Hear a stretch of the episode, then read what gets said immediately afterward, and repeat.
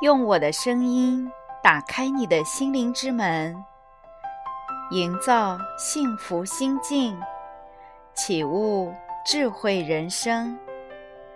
这里是文语心境，我是您的心灵守护者丽文老师。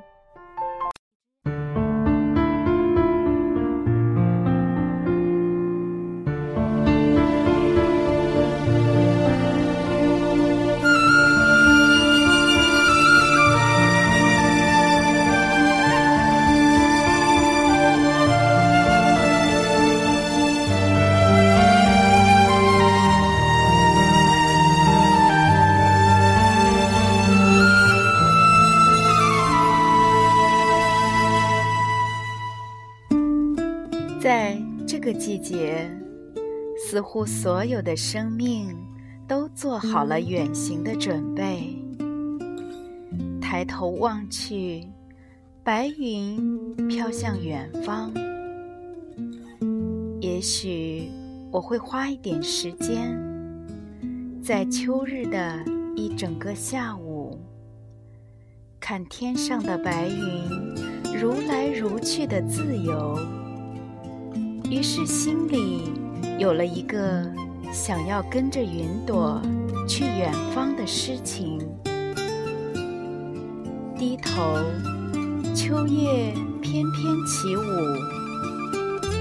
一个生命轮回的任务结束，让我也自由自在的在空中舞蹈吧。于是。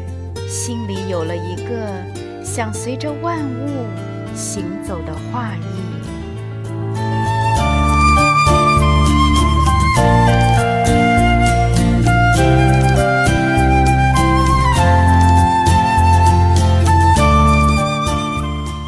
原野上还有蒲公英的种子，随风开始了下一段旅程。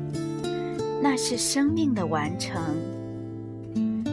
有鹰，有牦牛，有羊群，还有磕着长头的老人和孩子。他们用额头亲吻，用身体丈量的前程。那是新的旅行，那是遥远的儿时的记忆。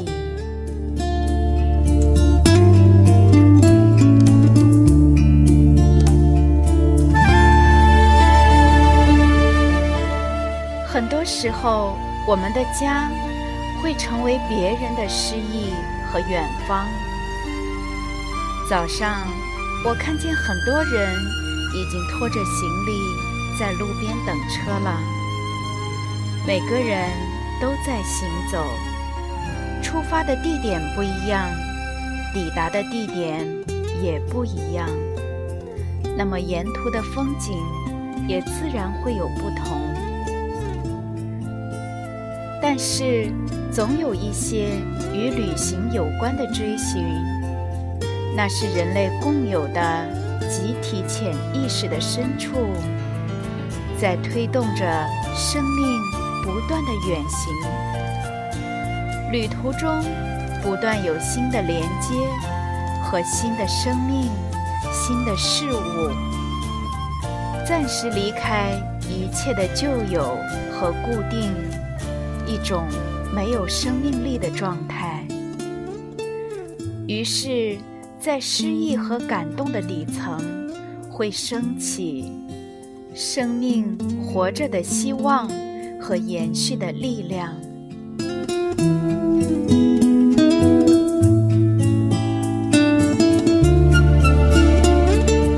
当我们旅行，我们是在寻找一种新的体验。和可能，来慰藉人类生命深处对于活下去的渴望。和生活在采集和狩猎时代的远古人类相比，生活在当下这个时代的我们，也许少了太多深层的幸福，与大自然、与万物的连接。与不同种类生命的互动，对世界、对自己生命的敏感和专注，对生命存在和延续的渴望与感动，而旅行似乎具有了一种更深的生命回归的意义，全新的环境和生命。然而，最重要的是，我们的心首先要醒来。弗朗索瓦·勒内·夏多布里昂在意大利之旅中说过：“每一个人身上都托带着一个世界，由他所见的、爱过的一切所组成的世界。”即使他看起来是在另一个不同的世界里旅行和生活，他仍然不停地回到他身上所托带着的那个世界去。如果你的身体走到远方，但你的心还在原来的世界沉睡，那么旅行。便会成为一种麻木的、毫无意义的体力支出。从你之前长久的固定环境和生命状态中醒来，回归一种活在当下的敏感和专注，对新鲜的一切用全新的生命状态去发现和感知。去体验和内化，如此一来，旅行的意义不仅仅在于放松，它更像一种仪式，关于生命，关于万物，关于生命力，关于探索的勇气，关于活着的渴望，深深的致敬。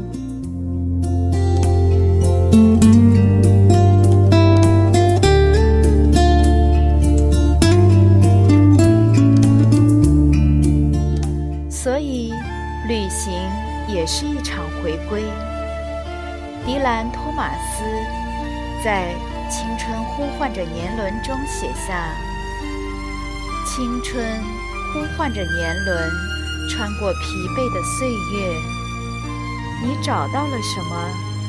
他哭着问：“你寻找到的又是什么？你找到的。”正是你寻找的年轮，以眼泪这样作答。亲爱的，不知道即将到来的旅行季，你是否打算远行呢？但是，还是要祝愿你带着轻盈的生命、自在的灵魂，自由行走，没有过去。没有未来，每一刻都新生，每一处都鲜活，每一步都心安，每一个路过的角落都诗意，每一个遇见的生命都明媚。诗意如你的内心，明媚如你的生命。